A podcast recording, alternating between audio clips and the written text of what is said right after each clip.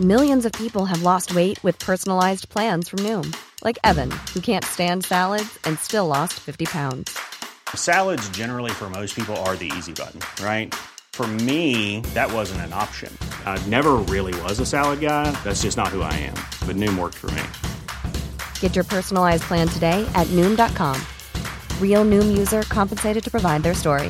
In four weeks, the typical Noom user can expect to lose one to two pounds per week. Individual results may vary. Salut, c'est Anne-Laetitia Béraud, bienvenue dans Minute Papillon, le podcast d'info de 20 minutes. Aujourd'hui, mon invité a bien des surnoms. Indiana Jones des cimetières, médecin des famous dead people, l'homme qui fait parler les morts illustres. Mais bon, sur sa carte de visite, Philippe Charlier est médecin légiste, anthropologue, paléopathologiste, et ça fait beaucoup pour une personne, me direz-vous. Et que fait-il en vrai? Eh bien, il utilise des méthodes des archéologues et des policiers scientifiques pour enquêter sur les morts, avec un goût pour les morts célèbres. Au compteur de ces patients qui font l'histoire avec un grand H, Adolf Hitler, Jeanne d'Arc, Henri IV, Diane de Poitiers, Saint-Louis, sans oublier la foule d'anonymes qui fait l'histoire. Son but Vérifier avec la médecine légale, avec l'archéologie et l'anthropologie si l'histoire, avec un grand H, dit vrai ou pas. Mais qui est Philippe Charlier? Réponse maintenant. J'ai deux spécialités. D'abord, je suis médecin légiste et anapathe, donc je fais de la microscopie. Et en plus, je suis archéo-anthropologue. Donc j'utilise autant l'archéologie en médecine égale que la médecine égale en archéologie. C'est vraiment un échange complet des deux compétences. Et alors concrètement, ça veut dire quoi? Alors, en pratique, j'ai fait des autopsies pendant 10 ans. Ensuite, j'ai été médecin de prison pendant 3 ans. Je m'occupais de réfugiés aussi. Et maintenant, je suis directeur de la recherche au musée du Quai Branly-Jacques Chirac. C'est-à-dire que ce que j'autopsie maintenant, ce sont soit des restes humains dans des musées, par exemple une tête euh, surmodelée du Vanuatu, par exemple une tête réduite euh, encore d'Amazonie, euh, ou encore quelques fragments momifiés ou alors j'utilise les techniques de la médecine légale, de l'archéologie pour l'étude d'objets d'art extra-occidental. Par exemple, une statue avec des offrandes de sang dessus, par exemple, euh, un fétiche, euh, comme euh, disent certains conservateurs, au sein desquels il y a des poils, des cheveux, peut-être des fragments organiques, etc. Donc c'est une utilisation vraiment de la médecine légale au service des musées et des sciences humaines. Il y en a beaucoup des, des postes comme ça en France aujourd'hui ou il n'y a que vous? Non, quasiment pas, pour pas dire euh, pas d'autres postes. D'accord, et c'est pour ça que vous avez une petite célébrité. Euh, d'autres confrères de la presse ont déjà fait votre portrait. Ils disaient notamment que les people dans leur clinique, les dead people ont désormais leur médecin. La formule est excellente, euh, elle est amusante, euh, néanmoins c'est pas tout à fait exact. La grande majorité des patients que j'examine sont des patients anonymes, c'est cette foule des anonymes qui font l'histoire avec un petit H. En revanche, oui, certains patients euh, font l'histoire avec un grand H. Je les appelle patients parce que je suis médecin, mais ce peuvent être Richard Cœur de Lion, Agnès Sorel, Diane de Poitiers ou récemment Saint-Louis ou Hitler. Alors pourquoi étudier ces people entre guillemets? Eh bien, c'est pas le côté people qui est intéressant, absolument pas. Ce qui compte, c'est le côté historique de ces personnages et vérifier avec la médecine légale, avec l'archéologie et l'anthropologie si l'histoire dit vrai ou pas. C'est ça qui nous intéresse. Au lieu de travailler sur une nécropole de 5000 individus, tous anonymes, euh, pour lesquels on va déterminer le sexe, l'âge, la cause de décès et éventuellement euh, le flux par la génétique des populations, là on a des données biographiques, on a un portrait, un masque mortuaire, on a des données euh, médicales, on a parfois encore plus que ça des, des petits fragments corporels, des cheveux qui sont conservés dans des reliquaires ou autres.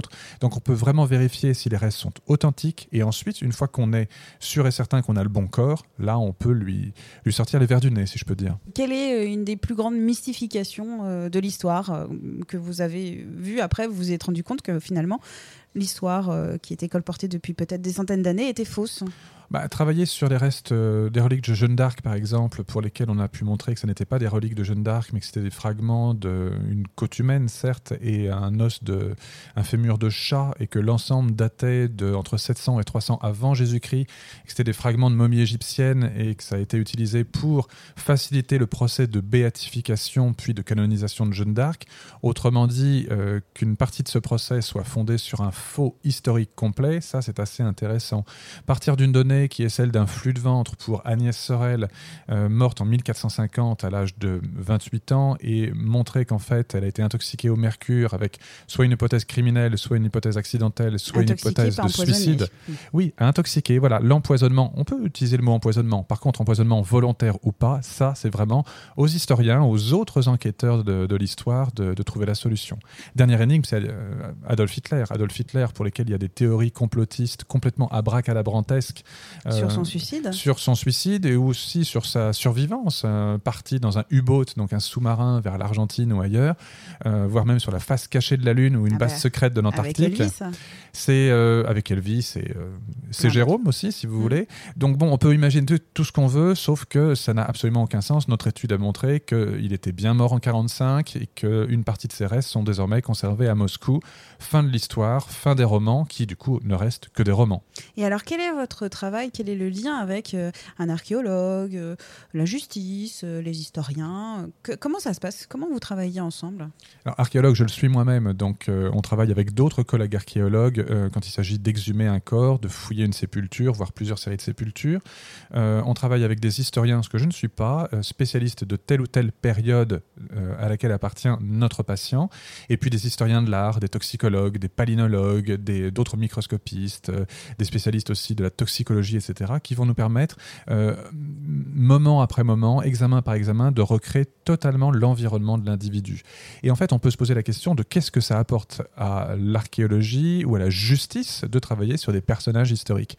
Eh bien, ça nous permet d'améliorer les techniques d'identification, de reconstruction faciale, euh, d'affiner vraiment nos méthodes d'analyse, au lieu de faire cette recherche sur un cadavre frais qui nous serait donné euh, dans le cadre du don euh, du corps à la science, ou de travailler sur des corps autopsiés pour la justice, ce qui serait illégal, eh bien, on se fait la main, entre guillemets, sur ces cobayes assez particuliers que sont des rois, des reines de France ou d'autres personnages historiques. Et ces méthodes-là d'identification et de reconstruction du visage ou de diagnostic rétrospectif, elles sont directement utilisées ensuite par la justice. Le dosage du mercure dans les cheveux en post-mortem tardif, c'est la méthode Agnès Sorel. Le dosage de l'or dans les cheveux en post-mortem tardif, c'est la méthode Diane de Poitiers. Donc ce sont des techniques vraiment euh, qui sont utiles à nous, les futurs morts.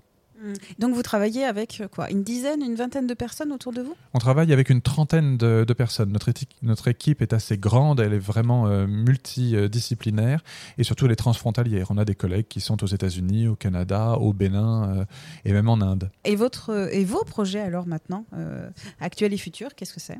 Au musée du Quai Branly, on était en train d'utiliser pour la première fois au monde un scanner portable, un scanner non pas pour la surface, mais un scanner médical pour examiner des objets du musée qui sont difficilement transportables et savoir ce qu'ils ont à l'intérieur d'eux, comme charge magique, comme infestation par des parasites éventuellement, ou comme euh, organisation interne ou restauration ancienne. C'est une autopsie virtuelle de ces objets de musée. Ça, c'est totalement innovant et c'est nouveau. Et puis, j'ai encore quelques dossiers médico-historiques qui traînent que je n'ai pas encore fini euh, de, traiter. Euh, il y a hum, des échantillons de viscères de Saint-Louis sur lesquels on est en train d'extraire des agents infectieux pour savoir enfin de quoi il est mort. Je peux vous dire que c'est pas la peste, mais c'est peut-être d'autres choses. Et puis à partir d'un morceau de papier euh, sur lequel Marat était en train de travailler quand il a été assassiné par Charlotte Corday, on a réussi avec nos collègues du Musée de l'Homme et euh, d'un institut de recherche à Barcelone, on a réussi à extraire euh, de l'ADN, confirmer que c'était bien le sang de Marat, mais en plus trouver les agents infectieux qui étaient la cause de sa maladie de peau et qui faisaient qu'il restait un temps fou dans sa baignoire pour éviter de se gratter.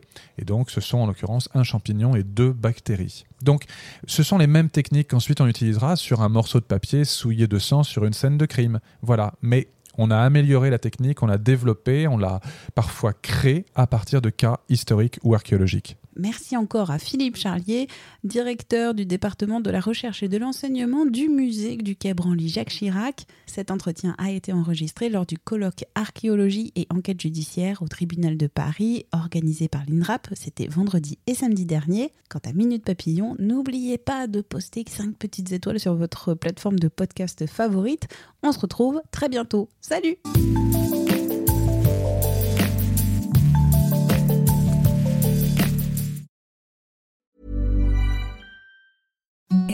The softest sheets you've ever felt. Now imagine them getting even softer over time. That's what you'll feel with Bowl and Branch's organic cotton sheets. In a recent customer survey, 96% replied that Bowl and Branch sheets get softer with every wash. Start getting your best night's sleep in these sheets that get softer and softer for years to come. Try their sheets with a 30-night guarantee. Plus, get 15% off your first order at bowlandbranch.com. Code BUTTERY. Exclusions apply. See site for details. Hey, it's Paige DeSorbo from Giggly Squad. High quality fashion without the price tag. Say hello to Quince. I'm snagging high-end essentials like cozy cashmere sweaters, sleek leather jackets, fine jewelry, and so much more. With Quince being 50 to 80% less than similar brands. And they partner with factories that prioritize safe, ethical, and responsible manufacturing. I love that. Luxury quality within reach. Go to quince.com slash style to get free shipping and 365 day returns on your next order. Quince.com slash style. On ne va pas se quitter comme ça. Vous avez aimé cet épisode? Sportif, généraliste, sexo ou scientifique, varié mais toujours bien informé. Découvrez les autres podcasts de la rédaction 20 minutes sur votre application d'écoute préférée ou directement sur podcast au pluriel.20minutes.fr. Et merci de nous avoir écoutés.